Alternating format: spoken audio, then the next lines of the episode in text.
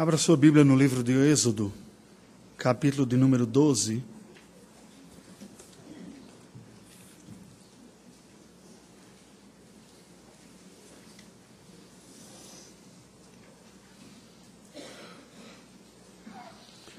Vamos ler juntos no único versículo, versículo de número 13. Êxodo 12, 13. Leiamos. O sangue vos será por sinal nas casas em que estiverdes. Quando eu ouvir o sangue, passarei por vós, e não haverá entre vós praga destruidora quando eu ferir a terra do Egito. Oremos ao Senhor. Deus bendito, nós estamos diante da tua presença neste momento de culto e adoração. Nós nos apresentamos a ti, Senhor, confiados na obra do teu filho Jesus Cristo, que abre à tua presença acesso a pecadores como nós. Nós oramos também confiados na graça do teu Espírito, que visita pecadores como nós e nos comunica a graça da iluminação. E pedimos isso, que tu nos assistas nesta manhã, para que ouçamos a tua voz e sejamos por ela impactados, transformados, redimidos. Toma nossa mente, o nosso coração, em nome de Jesus. Amém. Nós brasileiros somos culturalmente imediatistas. Nós não costumamos pensar além da realidade individual e imediata. O fazemos, mas não é o padrão fazer isso. Por isso, nem sempre nós cultivamos uma memória histórica. Não celebramos datas importantes na nossa história com a devida importância. Às vezes, nem conhecemos, ou reconhecemos, ou valorizamos os nossos heróis do passado.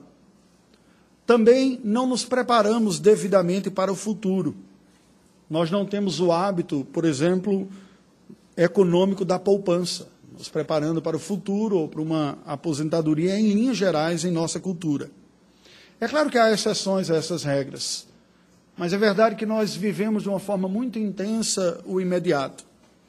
A nossa preocupação costuma ser predominantemente focada na agenda do dia de hoje. O que nós teremos para o almoço, que bebida que vai acompanhar e etc.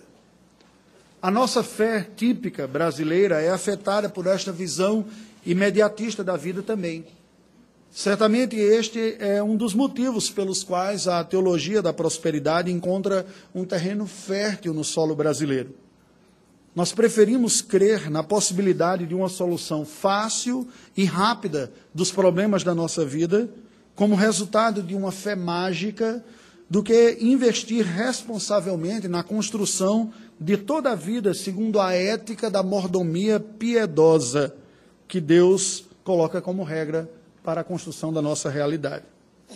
Contudo, tal ótica tacanha, imediatista, e até mesmo pragmática da vida limita a amplitude da nossa visão da realidade, ao nos aprisionar no espectro imediato da existência e, portanto, reduz muito o nosso campo de visão cristão da realidade, como se nós usássemos viseiras existenciais que nos roubam a perspectiva abrangente da fé bloqueando a nossa visão histórica como palco da gloriosa redenção que Deus está operando num plano maior que vai muito além do que imediatamente nós sentimos.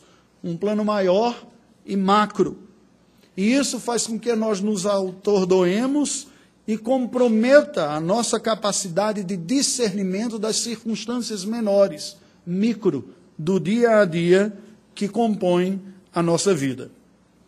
Após 430 anos no Egito, o número de hebreus residentes naquele país saiu de 70 pessoas para uma população de mais de um milhão de pessoas. Nós não poderíamos precisar o número, mas foi bem maior que isso.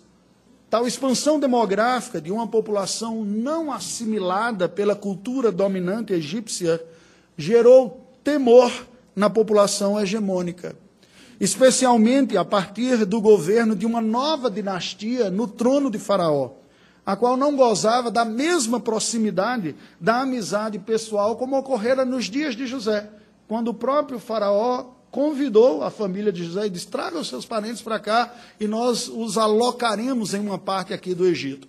Aquela dinastia acaba, uma nova dinastia surge, que ficou receosa daquele grande número de hebreus que lá estava. O resultado foi que a relação entre o governo egípcio e os israelitas mudou de favorecimento e hospitalidade amistosa para opressão, escravidão e até mesmo um controle de natalidade impositivo pelo genocídio infantil masculino, sendo decretado a morte os meninos hebreus nascidos em solo egípcio. Foi nesse contexto de agudo sofrimento, de escravidão, de perseguição, de dificuldades, que Deus anunciou e implementou na história o importante passo de uma gloriosa libertação do seu povo de Israel do Egito.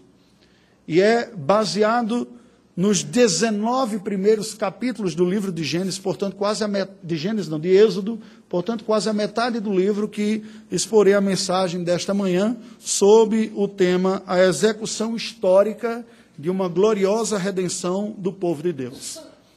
Esta mensagem se baseia não em um versículo ou em um capítulo, mas em praticamente a metade do livro. É uma visão panorâmica e introdutória da série que nós começamos hoje, que é intitulada Do Egito ao Sinai. Podemos colocar desta maneira.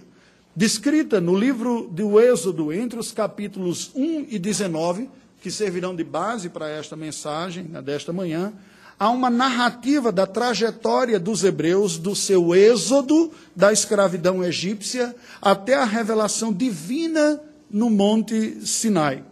Portanto, eu lhe convido nesta manhã a pensar sobre o seguinte tema: a execução histórica da gloriosa redenção do povo de Deus a partir deste episódio da história dos hebreus, narrado na primeira metade do livro do Êxodo.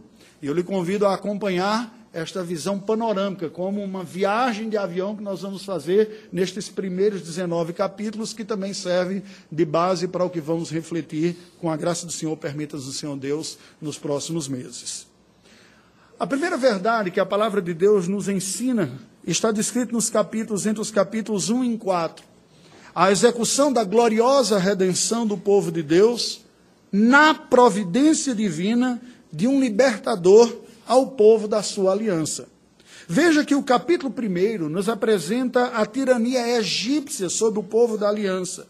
Os israelitas, que haviam aumentado tanto em número, passaram a experimentar um regime opressor, escravizador e que chegou até mesmo a um infanticídio dos meninos. Não foi fácil viver. Nós temos a experiência ainda recente de escravidão em nosso país, uma vez que teria sido o último país a abolir a escravatura. Algumas pessoas até, teve alguém até que veio conversar comigo falando de um certo ancestral próximo de ter sido escravo ainda. É? comentando depois que havia citado alguma coisa desse sentido. Então, nós temos uma memória histórica que deveria estar muito mais fresca do que está, na verdade, se nós pensássemos mais no macro. Mas, como um todo, o povo de Deus da antiga aliança estava experimentando isso.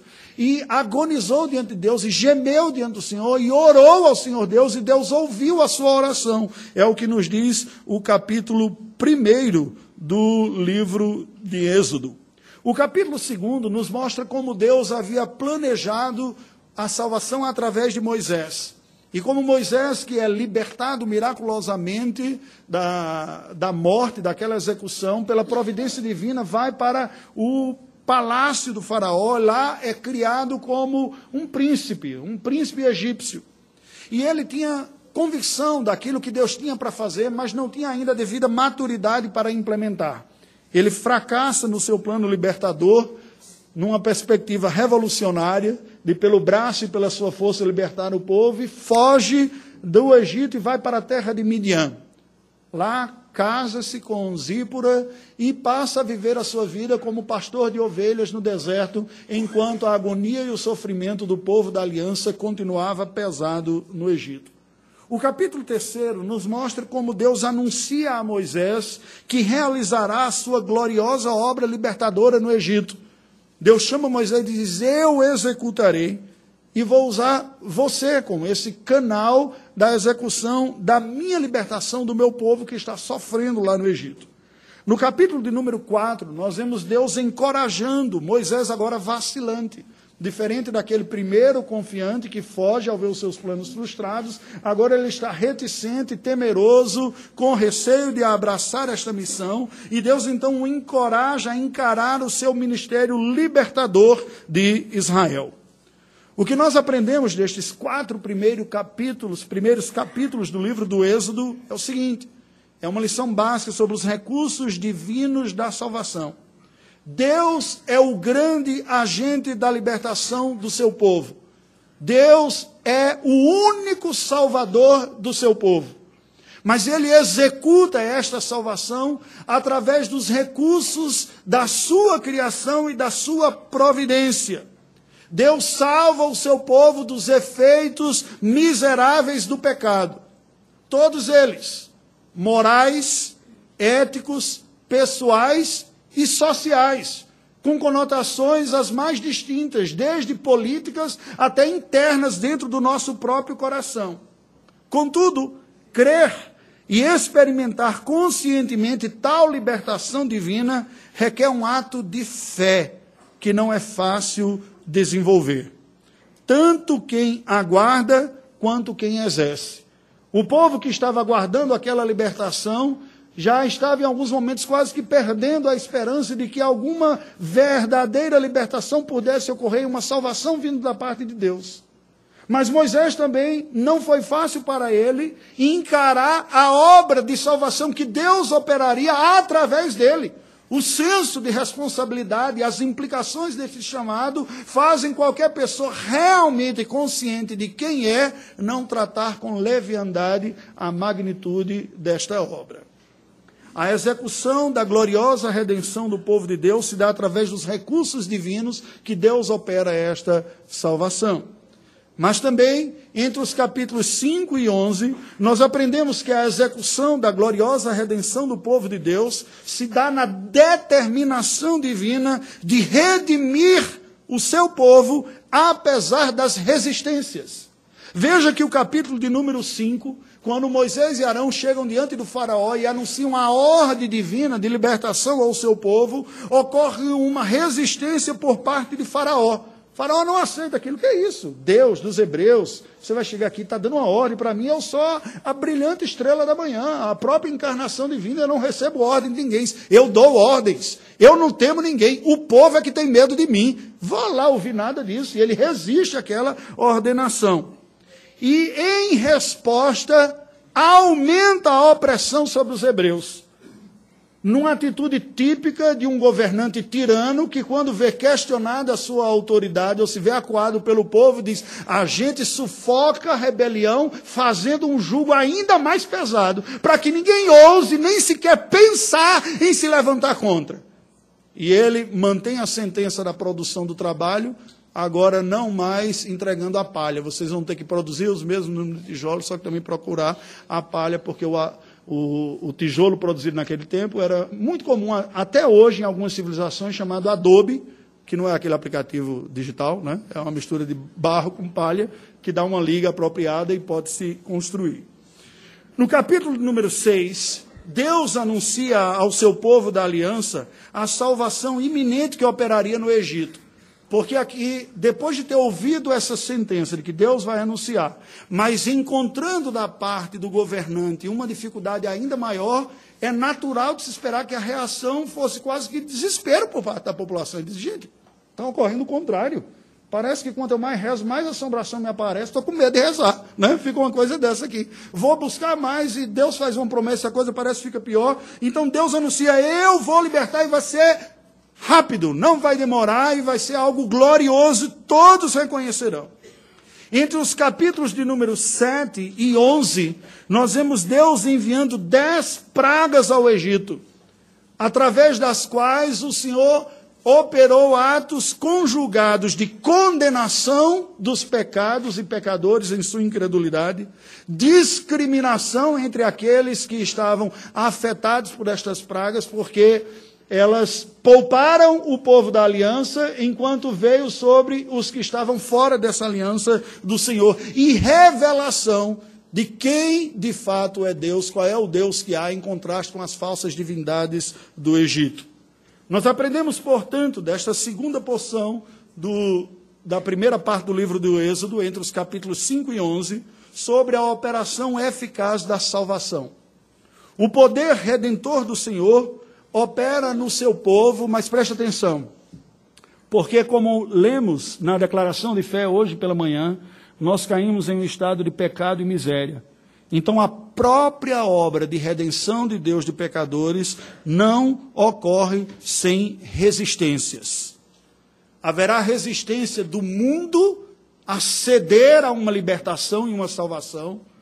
Haverá uma resistência espiritual de seres oponentes a Deus, o inimigo de nossas almas e sua corja, e haverá uma resistência interna mesmo daqueles, dentro daqueles que são objetos desta redenção, que muitas vezes se mostrarão vacilantes em crer e relutantes no processo de sincero arrependimento, mas pela graça soberana de Deus, não de forma efetivamente eficaz para aquilo que Deus o está fazendo. Devido ao pecado que habita em todos nós, o ceticismo demandará ações quebrantadoras da parte de Deus, condenando a incredulidade, discriminando os salvos e revelando a eficácia do poder de Deus, mesmo quando essa incredulidade se mostra no meio do próprio povo em que Deus está operando. Ele, por amar, usará os recursos da sua providência para nos quebrantar, e ele sabe a medida daquilo que necessitamos. A execução da gloriosa redenção do povo de Deus se dá também na execução divina de uma espetacular libertação da nossa escravidão, ou da escravidão do Egito, tomando a, a exem o exemplo concreto do que ocorreu aqui. Isto está descrito entre os capítulos 12 e 16 do livro de Êxodo. No capítulo de número 12, nós vemos a instituição da Páscoa judaica. Havia sido o capítulo anterior anunciado alguma coisa, mas é no capítulo 12 que ela é detalhada e vai ser experimentada. O que era, o que foi a Páscoa judaica, senão o teatro litúrgico experimentado da salvação pela fé. Quando as famílias se reuniam em torno de uma refeição de um cordeiro morto cujo sangue fora posto nos umbrais das portas das casas das famílias que creram nesta palavra e que lhes garantiu a salvação da execução dos primogênitos quando o anjo da morte visitou a casa dos hebreus. Quando eu leio isso, eu me lembro de uma fala do D.A. Carson, um teólogo norte-americano, falando sobre uma conversa de dois judeus naquela noite. Ele diz: Olha, a, as pragas foram ficando mais intensas e pesadas. Eu estou com receio, está chegando perto de nós aqui. O que, que vai acontecer? Está se falando agora que um tal de anjo da morte virá e vai visitar.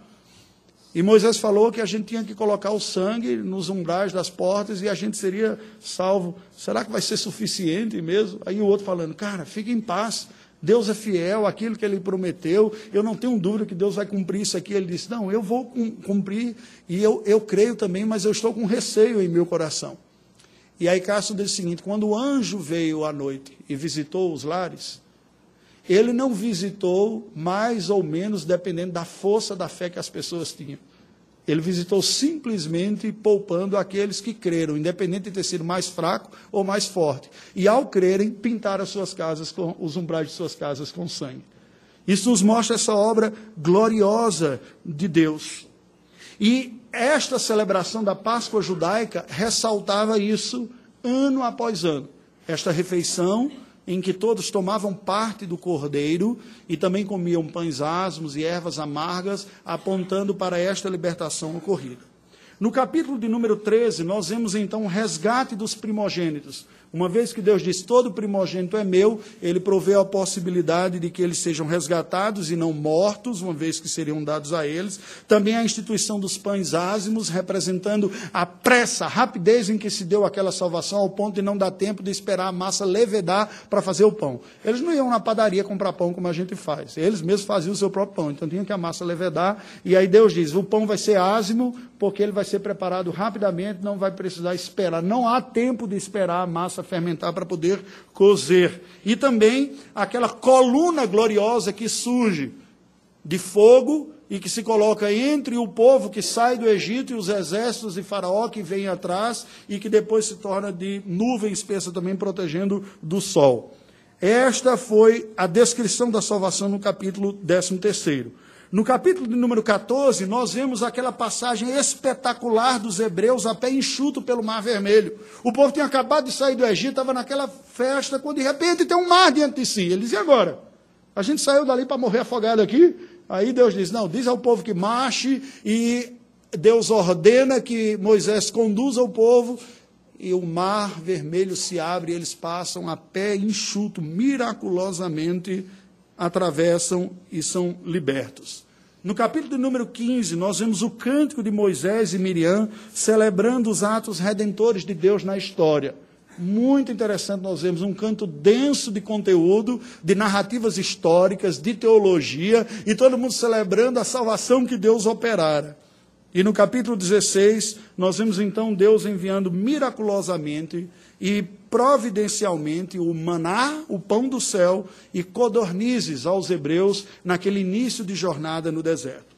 O que nós aprendemos desta terceira porção, desta parte inicial do livro de Êxodos? A história como palco da Heilgeschichte. Esse é um termo alemão da teologia que significa a história da redenção. O que a Bíblia nos ensina e o cântico de Moisés, de Miriam, aqui expressam, é a interpretação que alguns teólogos católicos chamam de leitura sacramental da história, que é você olhar para trás e reinterpretar o que ocorreu com a sua própria vida com os olhos de um plano redentor de Deus para a sua existência. Muitas vezes, nos momentos que vivemos as coisas, não conseguimos entender os propósitos e o bom propósito de Deus na vida. Mas pela fé, naquilo que Deus revela na Sua palavra, nós somos capacitados a reinterpretar, ou como alguns preferem dizer, ressignificar os eventos da vida à luz da verdade revelada na palavra do Senhor. Esta história que se desenrola no calendário é o palco da grande história de redenção que Deus está executando no tempo e no espaço a obra incomum de Deus de redimir um povo para si, ainda que com resistências isto ocorra. Daqueles que não querem isso, que se opõem e não creem, e do próprio povo que está sendo salvo, que muitas vezes é salvo relutantemente nesta jornada. Por fim, a execução da gloriosa redenção do povo de Deus se mostra na revelação divina de uma gloriosa provisão no Sinai. Isso é descrito entre os capítulos 17 e 19 no livro do Êxodo. No capítulo 17, nós vemos que no meio do deserto, Deus tira água da rocha e Israel guerreia com Amalequitas. Duas situações difíceis em que havia risco de morte, uma por inanição, por desidratação, e a outra por um inimigo que vem pelejar contra um povo que era escravo, não estava treinado nas artes da, da batalha, sabia construir obras arquitetônicas e não lutar pela sua própria vida. E o Senhor os assiste naquela circunstância. No capítulo 18, nós vemos Moisés reencontrando sua esposa e seus familiares, os seus filhos e o seu sogro Jetro, que ele tinha deixado lá enquanto ele foi prover aquela redenção lá em Israel, e houve conselhos do seu sogro de como administrar toda aquele, aquela multidão que ele está governando. O seu sogro, que era sacerdote Midian, lhe dá instruções que são compatíveis com o sistema presbiteriano, inclusive, de que não é centralizador no líder mor, né? mas a gente tem uma liderança compartilhada por pessoas que demonstram ter maturidade para serem auxiliares na condução do seu povo. E por fim, o capítulo 19 encerra esta primeira parte do livro de Êxodo, nos mostrando Moisés subindo ao Monte Sinai para um terrível e glorioso encontro com Deus. Aos ouvidos contemporâneos, falar de um encontro com Deus como terrível parece uma coisa estranha, porque as pessoas abraçam em sua mente, em seu coração, uma ideia de Deus como uma coisinha gostosinha, carinhosa, agradável, como uma sobremesa doce. Mas Deus é absolutamente poderoso e santo. E nós que somos criaturas, portanto, limitados e pecadores, não nos sentimos necessariamente confortáveis disso. E o texto sagrado nos mostra aquela montanha fumegante, tremendo, e o povo dizendo: Não, pelo amor de Deus, vai tu, Moisés, falar com Deus, e depois você dá o recado dele para a nossa parte, que eu não tenho coragem de me aproximar desse monte aí. Glorioso e terrível. O ensino desta parte final é o providente guiar divino. Sendo Deus o Senhor, ele usa o seu cuidado para com o seu povo, que inclui simultaneamente atos miraculosos e atos providenciais. A distinção ela é necessária para nós que somos criaturas e que não temos poder para quebrar as leis das, da natureza. Toda a criação está debaixo das regras da criação, da lei de causa e efeito. Mas o Criador é aquele que faz uso do seu poder, respeitando as leis naturais e indo para além delas. Quando ele vai contra as leis naturais, nós chamamos em teologia isso de milagre.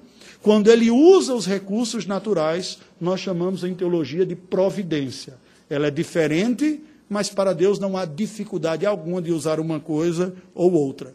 Deus se utilizou e utiliza-se da história de milagre e de providência para executar o seu plano redentor. Ambos são atos redentores em nossa vida e fé, e ambos têm igual poder e importância na nossa vida. Qual é a mensagem original desta primeira parte do livro do Êxodo, do capítulo 1 ao capítulo 19? O que Moisés está escrevendo para aquela geração que tinha acabado de ser liberta é o seguinte: esta salvação que vocês acabaram de experimentar do Egito com tudo o que aconteceu, é Deus executando na história o seu plano de salvar a nós que somos o povo da sua aliança daquela opressão do Egito. Povo com quem ele fez uma aliança de redenção, de salvação, de libertação e de bênçãos.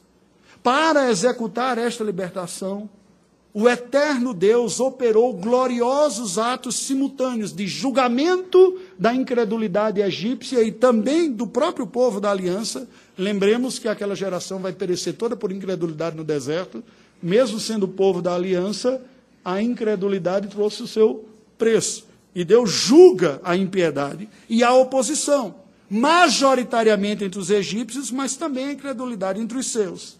E o livramento do povo da sua aliança através da redenção, estabelecendo como marco inicial do calendário hebreu o episódio da saída, êxodo, é isso que significa, do Egito, marcando inicialmente, marcado inicialmente pela passagem, Páscoa, é isso que significa, pelo do anjo da morte sobre as famílias hebreias e conclusivamente a passagem pelo meio do Mar Morto, pelo deserto e até a terra prometida de Canaã.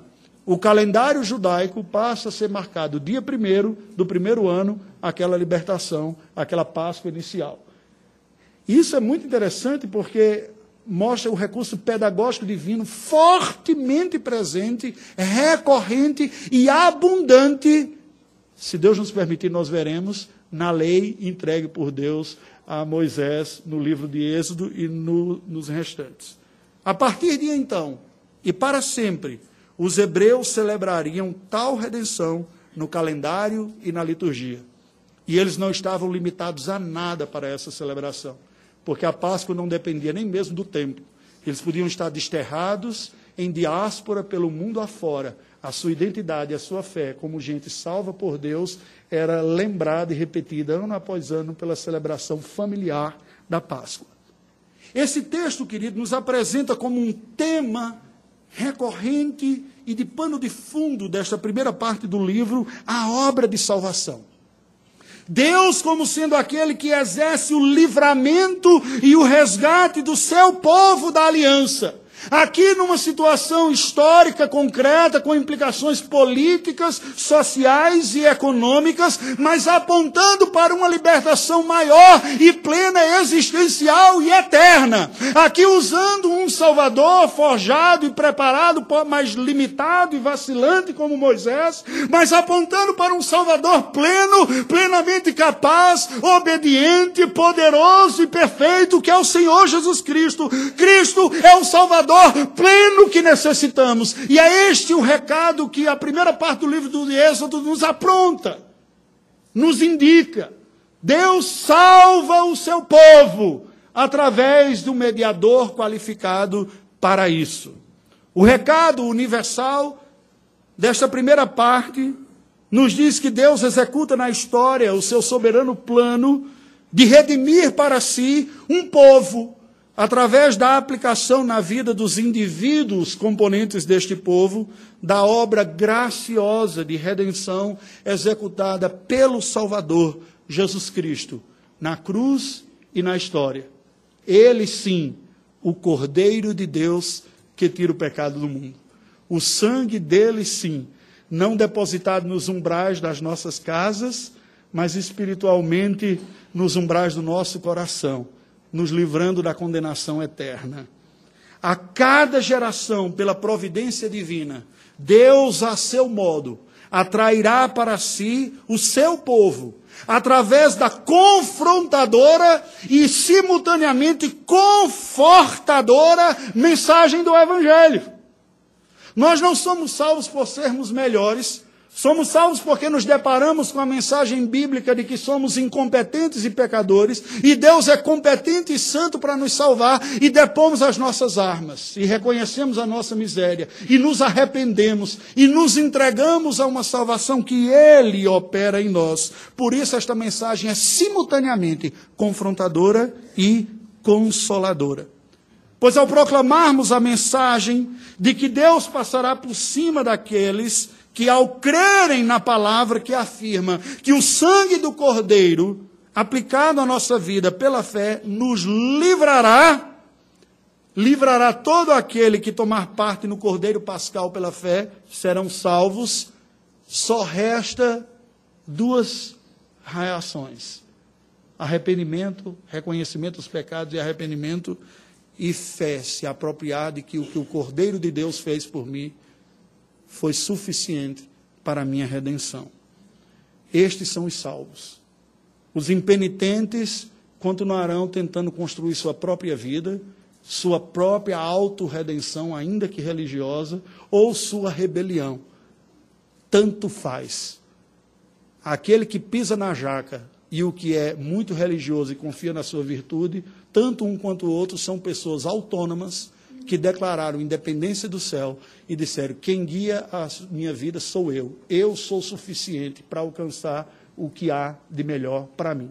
Que pode ser contra o que Deus está dizendo, ou pode ser a favor.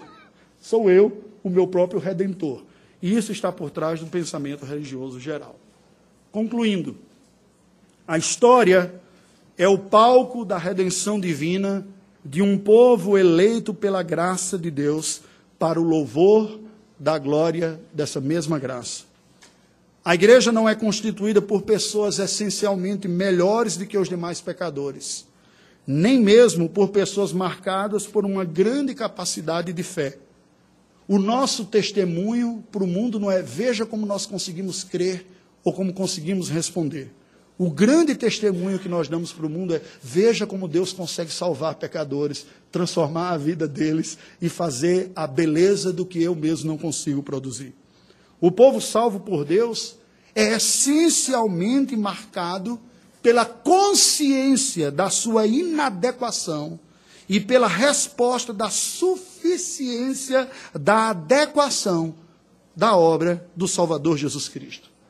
Tal fé salvadora tem mais a ver com olhar menos para si mesmo e nossas qualidades e mais a ver com estarmos mais conscientes e reconhecermos as nossas necessidades e suficiente provisão de Deus em Cristo para nos libertar dos efeitos do pecado, algo que seria impossível fazer pela nossa própria força.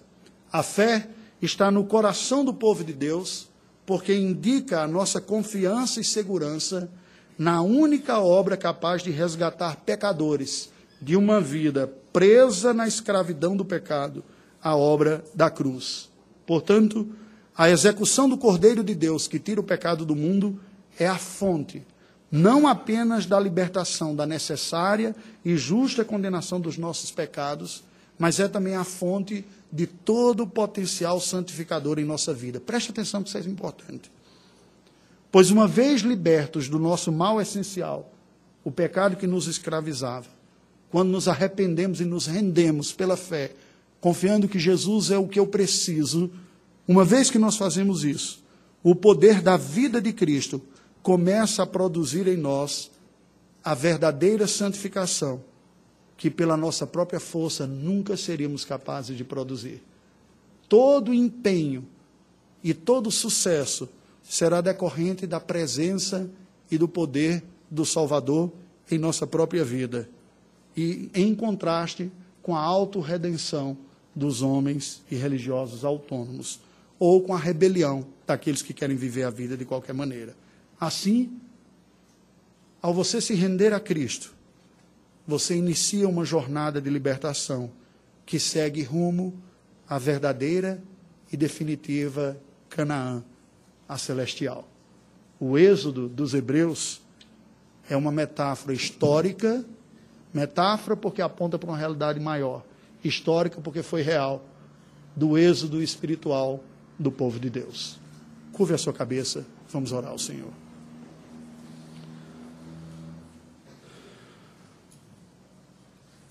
Deus bendito, nós estamos diante da tua presença nesse instante. gratos pelo Evangelho do teu Filho Jesus Cristo.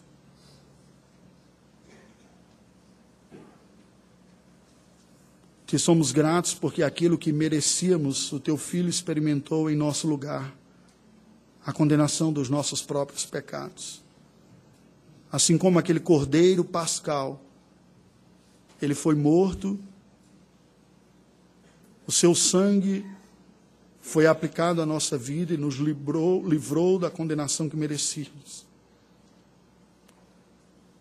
Nós nos apropriamos pela fé do teu filho Jesus como aquilo que precisamos para a nossa redenção, para o perdão dos nossos pecados, para a libertação do poder escravizador do mal em nós para termos a força de lutar contra as opressões da nossa vida, quer sejam elas as subjetivas da alma, da psique, que nos trazem à memória os infortúnios de nossa vida e escolhas e os efeitos do nosso pecado, quer sejam as estruturas maiores de uma sociedade ímpia, corrupta, exploradora, hostil, e egoísta. Do mais profundo abismo das trevas da subjetividade, da subjetividade humana. As mais dolorosas, injustas, sangrentas e mortais estruturas maiores da nossa sociedade. A obra do teu filho Jesus nos capacita a enfrentar sabendo que pela redenção operada pelo teu filho, nós experimentamos a libertação determinante destas coisas. Porque o poder da tua presença e da tua graça é suficiente e mais abundante do que qualquer outro poder que possa escravizar o homem. E por isso, nesta manhã, nós clamamos a Ti e dizemos, pelo poder do Teu Espírito, conceda-nos a graça de arrependidos depender deste favor, desta obra da redenção do teu filho, em nome de Jesus. Amém.